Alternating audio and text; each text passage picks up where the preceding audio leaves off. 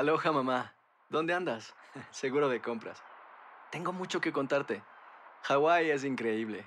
He estado de un lado a otro con mi unidad. Todos son súper talentosos. Ya reparamos otro helicóptero Blackhawk y oficialmente formamos nuestro equipo de fútbol. Para la próxima te cuento cómo voy con el surf y me cuentas qué te pareció el podcast que te compartí, ¿ok? Te quiero mucho. Be All You Can Be, visitando goarmy.com diagonal español. Si no sabes que el Spicy McCrispy tiene Spicy Pepper Sauce en el pan de arriba y en el pan de abajo, ¿qué sabes tú de la vida? Para, pa, pa, pa.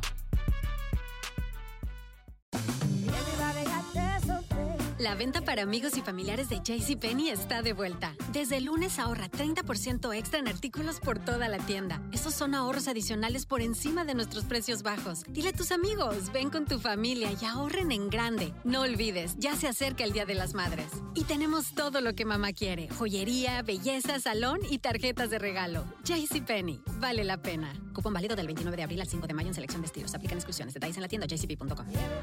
Boost Mobile tiene una gran oferta para que aproveches tu reembolso de impuestos al máximo y te mantengas conectado. Al cambiarte a Boost, recibe un 50% de descuento en tu primer mes de datos ilimitados. O, con un plan ilimitado de 40 dólares, llévate un Samsung Galaxy A15 5G por $39.99. Obtén los mejores teléfonos en las redes 5G más grandes del país. Con Boost Mobile, cambiarse es fácil. Solo visita boostmobile.com. Boost Mobile, sin miedo al éxito. Para clientes nuevos y solamente en línea, requiere AroPay. 50% de descuento en el primer mes requiere un plan de 25 dólares al mes. Aplican otras restricciones. Visita para detalles. This Father's Day, Lowe's celebrates dads who get things done. Bike tune ups to engine overhauls, those dads need a tool like Craftsman. And now, Craftsman is at home at Lowe's. Found in garages and toolboxes across the country, Craftsman's the tool weekend warriors and pros alike rely on. If your dad's one of those guys, give him Craftsman this Father's Day for a memory and a tool he'll hold on to for a lifetime. The perfect Father's Day gift of Craftsman starts with Lowe's. Amigos, ¿cómo están? Me da mucho gusto saludarlos. Bienvenidos de nuevo a Epicentro. Gracias por escucharnos, gracias por descargar este podcast. Es un gusto, como siempre, estar con ustedes y en esta semana tan importante en la historia de Estados Unidos y la historia del mundo, creo que no exagero si lo digo así, con mucha mayor razón. Ya habrá momento de hablar del hombre que el próximo viernes tomará las riendas del Poder Ejecutivo en Estados Unidos, y no solamente de él, sino también del Partido Republicano que le acompañará en el Congreso, el Partido Republicano que contra todo pronóstico tendrá a partir del 20 de enero, ya tiene, pero tendrá con mayor claridad a partir del 20 de enero el control del Poder Legislativo entero federal, el Poder de Ejecutivo federal también y eh, en las siguientes semanas también podrá imponer el rumbo ideológico de la Suprema Corte de Justicia de este país. Ya habrá tiempo de hablar de este hombre que se ha robado el año, que se ha robado en eh, muchos sentidos eh, la década y que esperemos no se robe mucho más. Me refiero, por supuesto, a Donald Trump.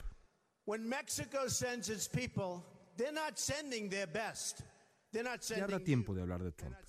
Pero hoy quiero dedicarme, y quiero dedicar este epicentro, a hablar del hombre que deja el poder, a hablar del presidente saliente de Estados Unidos. Quiero hablar de Barack Obama. Y, en, eh, y por momentos eh, eh, tendré que ceder a la tentación autorreferencial, porque, pues después de todo, como les digo a mis alumnos en, en USC, en la Universidad del Sur de California, donde estoy dando clases ahora, en la vida uno tiene solamente una experiencia y es la experiencia propia y como profesional pues con mucha mayor razón. Para mí es, eh, digamos, eh, natural compartir con ustedes y más en un espacio de este, de este calibre de intimidad como es un podcast en donde ustedes me hacen el favor de, de escuchar eh, mis reflexiones, mis puntos de vista y a veces indudablemente mis divagaciones. lo que uno tiene que compartir es lo que uno ha vivido y eso es lo que haré el día de hoy.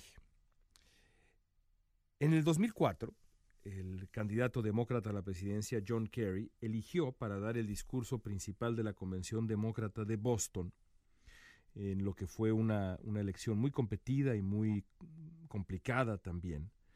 eh, en la que los demócratas trataban de acabar con la presidencia de George W. Bush después de que Bush había vencido a Al Gore en el 2000. John Kerry, un hombre eh, que parecido a Gore había, se había preparado la vida entera para, para, ser presidente de Estados Unidos y que enfrentaba una campaña presidencial dificilísima eh, en la que fue atacado de manera muy injusta y, y demás.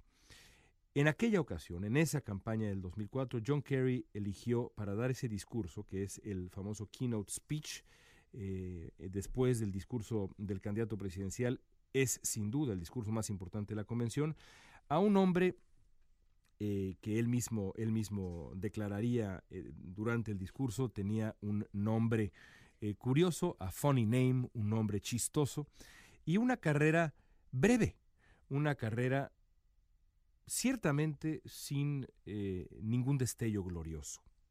Barack Obama, eh, en aquel momento, en el 2004, aspiraba a convertirse en senador federal por el estado de Illinois, después de haber tenido cierto éxito, cierto éxito en años recientes, en los años previos al 2004, en eh, elecciones locales en Illinois, específicamente en Chicago, pero también había tenido derrotas.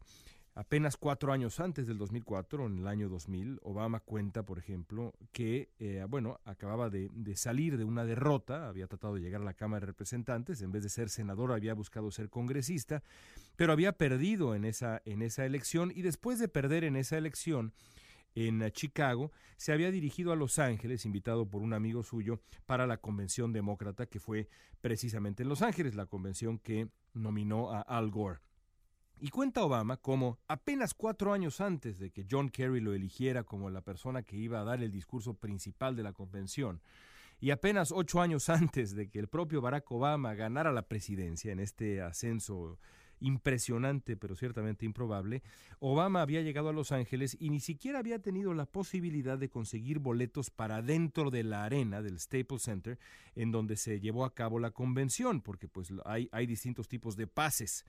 Eh, y habiendo estado en ya un buen número de convenciones, pues les puedo platicar con, con toda claridad esto. Hay distintos tipos de pases, de boletos, digamos, para las convenciones. Uno puede estar en los pasillos de la arena o puede tener, digamos, el, el, pase, el boleto que es, eh, pues, eh, el, el, más cotizado que es aquel que le permite al, a los políticos, a los miembros del partido, a los delegados y por supuesto a la prensa ingresar a la arena misma eh, y de preferencia pues estar en el piso de la arena en donde se lleva a cabo toda la acción muy cerca del escenario. Bueno, Barack Obama ni siquiera había podido conseguir boletos para entrar a la arena.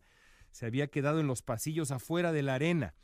De a ese grado era, digamos, desconocido Obama apenas cuatro años antes de que en el 2004 John Kerry lo escogiera como el eh, hombre mm, que iba a dar ese discurso eh, central de la Convención Demócrata de Boston.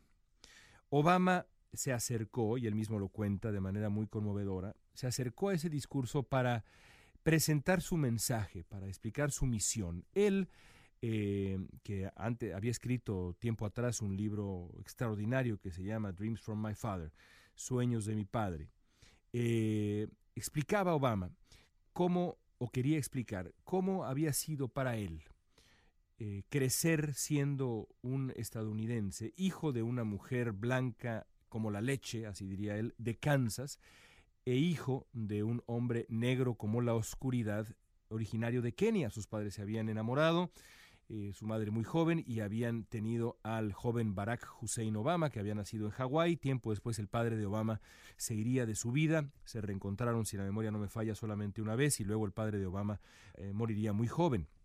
La madre de Obama lo, lo crió en, en Hawái junto con sus abuelos, los abuelos maternos evidentemente.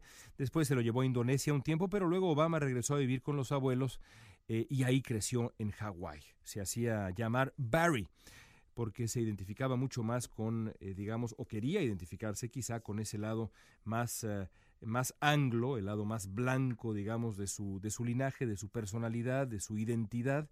Y con el tiempo fue acercándose a ese otro lado de su persona y a formar esta identidad de manera mucho más clara, eh, estudiando primero acá en California, si la memoria no me falla, en el Occidental College, luego estudiando en, ah, en Columbia y después estudiando en Harvard y creciendo hasta convertirse en un organizador comunitario muy respetado allá en Chicago, donde conoció a la mujer de su vida, a la futura primera dama de Estados Unidos, Michelle Obama, y donde descubrió su vocación.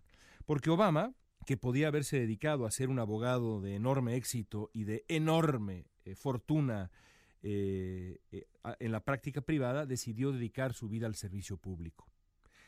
Y al dedicar su vida al servicio público, Obama eligió presentar su historia personal como su principal activo, su principal mensaje. La, posibilidad de que un hombre cuyo padre era keniano y su madre era de Kansas podía quizá encarnar la reconciliación con R mayúscula de las distintas fracturas, las distintas heridas estadounidenses. Y así se presentó en la Convención Demócrata de Boston, en lo que fue un discurso absolutamente extraordinario.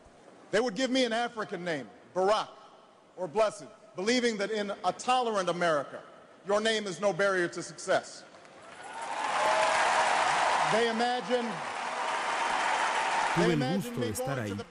Tuve el gusto de estar ahí en la Convención Demócrata siendo, pues, eh, iba a decir yo, un chamaco de 29 años, pero la verdad es que, pues no, 29 años ya no es ningún chamaco, pero todavía, digamos, un, un hombre, creo yo, bastante joven. Todavía me siento joven, pero en aquel momento, pues evidentemente lo era yo más, en el 2004. Eh, y eh, recuerdo el silencio absoluto que rodeó las palabras de Obama mientras Obama explicaba cómo él creía que eh, no tenía por qué haber eh, una, un Estados Unidos rojo, republicano, y un Estados Unidos azul, demócrata, sino más bien una combinación gloriosa que llevara a una suerte de gran reconciliación. El mensaje de Obama resultó tan poderoso que, bueno, evidentemente ganó su elección en el, um, eh, al Senado Federal, a pesar de que John Kerry perdió. E inmediatamente después, al llegar a Washington, Obama comenzó a darse cuenta de que su mensaje, su figura, su persona, podía ser tan atractiva que podía llevarlo a nuevas alturas. Muy rápidamente, y si no muy rápidamente, sí, con cierta velocidad, porque pues Obama pasó menos de un periodo en el Senado federal, comenzó a apostar por convertirse en el candidato demócrata para el año 2008 su principal rival sería Hillary Clinton, que, como sabemos, pues había ya armado una enorme maquinaria para quedarse, eh, como seguramente pensaba la señora Clinton, que le correspondía la candidatura demócrata. Pero parecido en cierto sentido, en cierto sentido a lo que hiciera Bernie Sanders ahora en el 2016, Barack Obama eh, apeló a una generación más joven y lo hizo con un mensaje irresistible, empezando con el mensajero, que era en cierto sentido, tan o más irresistible y magnético que el propio mensaje. El resto es historia. Barack Obama logró vencer contra todo pronóstico a Hillary Clinton y luego en la, en la batalla por la presidencia logró derrotar a John McCain, el candidato republicano que representaba otra generación y otros valores. Eh, Obama venció a McCain con claridad. Y después vinieron ocho años de gobierno. Por allá, por el 2013, hace tres años, tuve la suerte, la fortuna, de conocer ya personalmente a Barack Obama, más allá de haberlo visto a lo lejos en aquella oposición en Boston, cuando era ni siquiera, ni siquiera era senador federal, era apenas un candidato a senador federal. Finalmente lo conocí al presidente de Estados Unidos en el 2013. Fue un privilegio múltiple, por muchas razones.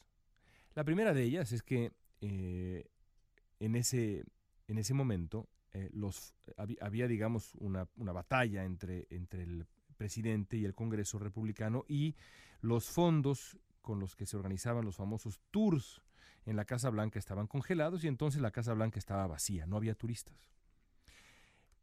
Por eso, la oficina de prensa eligió el Salón Azul de la Casa Blanca para colocar dos sillas, una para el presidente de Estados Unidos y otra para el periodista. El primer periodista en pasar a entrevistar a Barack Obama fui yo. Fui un grupo de cuatro periodistas en entrevistar al presidente de Estados Unidos. La experiencia de entrevistar al presidente de Estados Unidos es una experiencia, bueno, por supuesto extraordinaria, pero más allá de extraordinaria, increíblemente tensa. todo el ambiente que rodea al presidente de Estados Unidos es de una enorme tensión, desde la seguridad, la preparación, la cantidad de personas con las que uno tiene que hablar antes, en fin.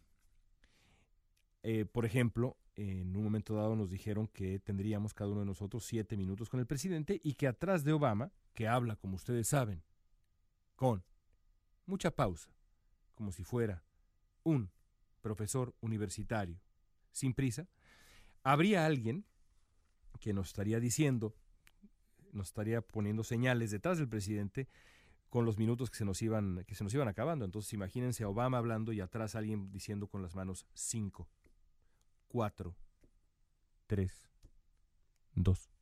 Y nos dijeron, si el presidente está contestando tu, tu pregunta al final, él puede pasarse de los siete minutos si quiere, pero tú no puedes contestar, preguntar más bien, nada más después de los siete minutos. Bueno, entonces la tensión era muy considerable, el escenario no podía ser más solemne, pero me acuerdo como si fuera ayer cuando llegó Obama. Me acuerdo de ese hello, absolutamente relajado, informal, suave, cómodo, con el que me saludó el presidente de Estados Unidos. Tan cómodo fue que se me olvidó el protocolo y le dije, Sir, en vez de Mr. President, como uno tiene que, referirse al presidente de Estados Unidos. ¿No? Thank you for the opportunity, sir, le dije, en vez de Mr. President. Eran, eh, era, era la emoción mía, pero también era el tono de comodidad que Obama nos regaló a los periodistas, o por lo menos a mí. Platicamos eh, durante siete minutos estrictos sobre la posibilidad de una reforma migratoria y demás, y logré, logré obtener una nota no sobre la reforma migratoria, sino preguntándole qué pensaba de la detención del Z-40 que acababa de ocurrir en aquel momento. Y bueno, la, me dio mucho gusto porque lo que declaró Obama eh, sobre ese proceso y lo que significaba para, para la lucha contra las drogas y, y, demás, el espaldarazo que le dio en ese momento a la administración Peña Nieto fue nota en México de ocho columnas y bueno, para un periodista siempre es importante, porque por más que uno tenga el privilegio de hablar con Dios Padre, si no regresa con una nota del cielo, pues habrá fracasado. Gracias a Dios no me pasó. No me pasó eso y logré obtener una nota, aunque fuera en función de México, eh, pero como periodista mexicano acá era pues muy importante. Junto a mí, a pesar de que nos habían dicho que no podíamos hacerlo, yo llevaba el libro que había leído eh, ya un par de veces para entonces, eh, esas, esas jóvenes memorias de Barack Obama, ese libro sobre su infancia, su adolescencia, su juventud, su relación con su padre distante, su cercanía eh, eventual con África, con su legado, lo tenía yo junto a mí con la esperanza de que Obama lo viera y pudiera yo pedirle una firma. Él mismo al final de la entrevista volteó a ver el libro y me dijo, me preguntó si quería que, que lo firmara. Le dije que sí, brevemente le dije que yo había estado en Boston en aquel 2004 y me lo firmó con un mensaje que, que para mí es una de las grandes joyas y uno de los grandes privilegios de mi vida como periodista. To Leon, it was wonderful to meet you. All the best. Ahí está en la primera página de Dreams from My Father. Para León fue maravilloso conocerte, todo lo mejor. Barack Obama. Para él quizá firmar ese libro fue, eh, o de esa manera, seguramente fue rutinario, pero para mí no lo fue, ciertamente. Mm, se me quedó grabado, además de la, de la, experiencia y demás, se me quedó grabado la comodidad de Obama, la, la firmeza, pero al mismo tiempo la, eh, la honestidad. Y, y como decía yo en el Universal, yo no me hago ilusiones sobre la, la honestidad de los políticos, ciertamente. Porque son políticos, los políticos son políticos. Pero en Obama percibí una rectitud evidente, una empatía genuina. Yo sentí que hablaba de verdad, como decía yo en el Universal esta semana, con un estadista. Y la verdad también con un tipo sabio. Evidentemente, no fue un presidente perfecto, cometió mu muchos errores, creyó eh, en, demasiado en el poder seductor de su propio mito, eh, su resistencia al conflicto lo llevó a evitar confrontaciones en asuntos centrales en los que quedó a deber, como Siria, por ejemplo. Eh, su falta de experiencia lo llevó a otorgar concesiones absolutamente improductivas frente a los republicanos no se dio cuenta eh, a qué grado querían destruirlo, pensó que podía convencerlos, vayan ustedes a saber. Por supuesto, en función de la agenda hispana, le quedó a deber Obama a los hispanos, eh, es injustificable, aunque se puede explicar su política de deportaciones y se explica porque Obama pensó que podía convencer a los republicanos, o más bien que si convencía a los republicanos de, de la mano dura con la que podía manejar la frontera y la presencia de, de, la comunidad indocumentada en Estados Unidos podía convencerlos de aprobar una reforma migratoria. Lo que ocurrió, por supuesto, ya lo sabemos, eh, y la etiqueta del deportador en jefe eh, bien ganada en cierto sentido, aunque muy injusta en otro, no le ayudó en lo más mínimo para convencer a los republicanos. No fue un presidente perfecto, lejos de serlo. Pero lo que sí es un hecho es que fue un presidente, por ejemplo, de conducta ética ejemplar. Piensen ustedes en la conducta de Obama en ocho años en la Casa Blanca, en la conducta de su esposa Michelle, en la conducta de sus hijas, la manera como, insisto, llevó su presidencia y su presencia en el mundo. Más allá de los errores de gobierno que haya cometido.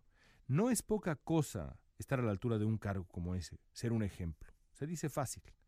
Obama no tuvo nada de las sensiblerías de Jimmy Carter, las simplificaciones chauvinistas y en muchos sentidos ignorantes de Reagan, los balbuceos de Bush padre, las vergüenzas morales terribles de Bill Clinton, en función del puesto que tenía Clinton, o claro, la ignorancia peligrosa de George W. Bush. Obama fue siempre ese hombre dignísimo, ilustrado, noble.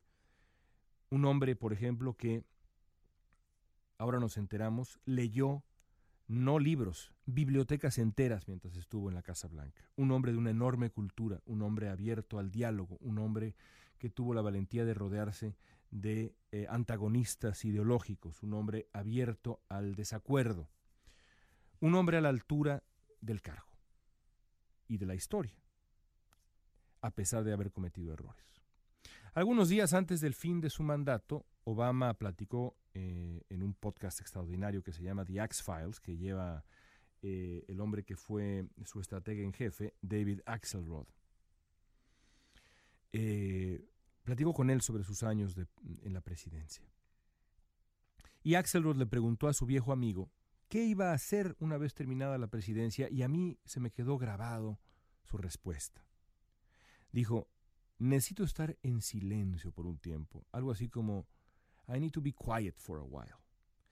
Y, decía Obama, aclaró que no se refería a la política, sino con él mismo, encontrar quietud, encontrar calma, encontrar, y aquí lo estoy citando, su centro de nuevo.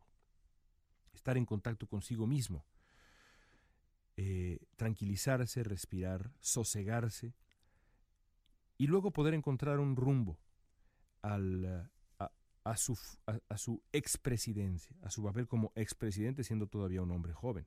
Ha dicho que quiere en su centro presidencial eh, que va a construir en Chicago, en el sur de Chicago, quiere desarrollar nuevas generaciones, quiere estar cerca de los jóvenes, quiere encontrar maneras de, por ejemplo, romper esta, esta suerte de burbuja que se está creando ahora de opinión, eh, eh, en la que las redes sociales no ayudan y demás, cuánto le preocupa a Obama esto, y esto también me quedó claro en conversaciones que he tenido a lo largo de los años con gente cercana al propio presidente Obama, que desde hace mucho tiempo, muchos años me decían, nos preocupa este asunto de las redes sociales y cómo está creando burbujas de opinión, de percepción, cómo hemos olvidado cómo comunicarnos y escuchar opiniones distintas a la nuestra. También quiere Obama ayudar a crear la siguiente generación de líderes, pero por lo pronto quiere estar en silencio. Yo insisto que más temprano que tarde va a regresar al escenario para convencer a, Estados Unidos y al mundo también, aunque creo yo que hay muchos que no necesitan convencimiento, de la relevancia y la importancia del mensaje de reconciliación y tantas otras cosas que Obama acuñó hace ya hace ya 13 años. Mientras tanto, en efecto, yo por lo pronto lo voy a extrañar y creo que lo vamos a extrañar. Yo no tengo empacho en decir que admiro a Barack Obama. Hay muchas cosas que le critico, como periodista y como persona, por supuesto, a, la manera como, se, como llevó a cabo la presidencia. Muchas cosas que lamento. Pero, pero admiro profundamente al hombre, al padre de familia, al, hombre que condujo, con esa altura ética y moral su presidencia. Y admiro al escritor.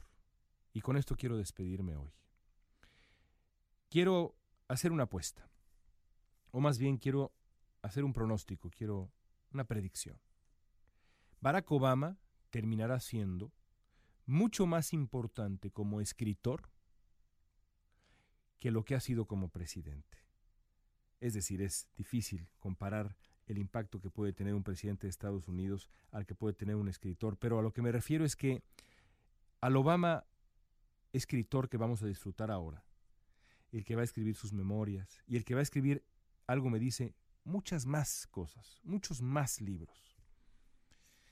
Lo vamos a disfrutar más que al Obama presidente. Al final, créanme que no exagero si les digo que Obama va a merecer, va a terminar mereciendo más el Nobel de Literatura que el Nobel de la Paz, que ganó, desde mi punto de vista, en muchos sentidos de manera injusta o por lo menos prematura. Va a terminar mereciendo más el Nobel de Literatura.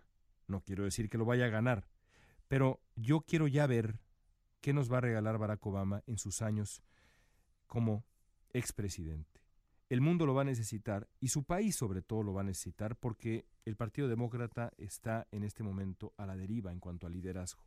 Así que Obama seguramente superará su quietud, la encontrará, la superará y regresará para defender lo que construyó y el potencial de lo que todavía se puede construir desde su legado, sus ideas y su sensibilidad. Yo por lo pronto le deseo buen viaje al presidente de Estados Unidos y me comprometo a estar aquí de regreso la próxima semana cuando el presidente de este país, cuando el presidente de este país sea Donald Trump. ¿Cuántas cosas tendremos que hablar? ¿Cuántas batallas tendremos que dar todos juntos? Gracias por escuchar Epicentro. Hasta la próxima.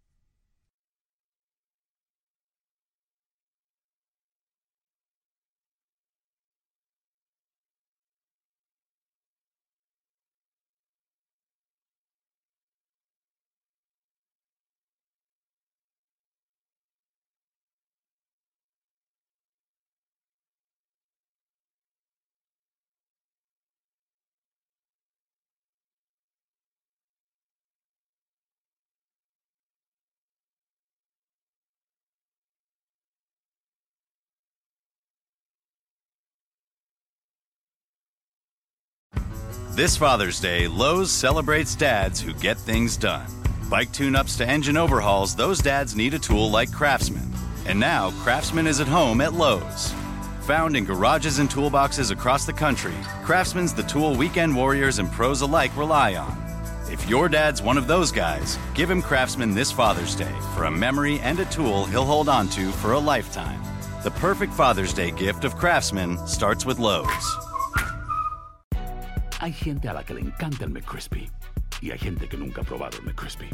Pero todavía no conocemos a nadie que lo haya probado y no le guste. Para pa pa pa. La venta para amigos y familiares de JCPenney está de vuelta. Desde el lunes ahorra 30% extra en artículos por toda la tienda. Esos son ahorros adicionales por encima de nuestros precios bajos. Dile a tus amigos, ven con tu familia y ahorren en grande. No olvides, ya se acerca el Día de las Madres. Y tenemos todo lo que mamá quiere: joyería, belleza, salón y tarjetas de regalo. JCPenney, vale la pena. Cupón válido del 29 de abril al 5 de mayo en selección de estilos. Aplican exclusiones. Detalles en la tienda jcp.com. Boost Mobile tiene una gran oferta para que aproveches tu reembolso de impuestos al máximo y te mantengas conectado. Al cambiarte a Boost, recibe un 50% de descuento en tu primer mes de datos ilimitados. O, con un plan ilimitado de 40 dólares, llévate un Samsung Galaxy A15 5G por $39.99. Obtén los mejores teléfonos en las redes 5G más grandes del país. Con Boost Mobile, cambiarse es fácil. Solo visita boostmobile.com. Boost Mobile, sin miedo al éxito. Para clientes nuevos y solamente en línea, requiere AroPay. 50% de descuento en el primer mes requiere un plan de 25 dólares al mes. Aplican otras restricciones. Visita ¿Quieres regalar más que flores este Día de las Madres? The Home Depot te da una idea. Pasa más tiempo con mamá plantando flores coloridas, con macetas y tierra de primera calidad para realzar su jardín. Así sentirá que es su día todos los días. Llévate tierra para macetas Bigoro por solo $8.97 y crece plantas fuertes y saludables dentro y fuera de casa. Recoge en tienda y sigue cultivando más momentos con mamá en The Home Depot. Haces más, logras más. Más detalles en homedepot.com diagonal delivery.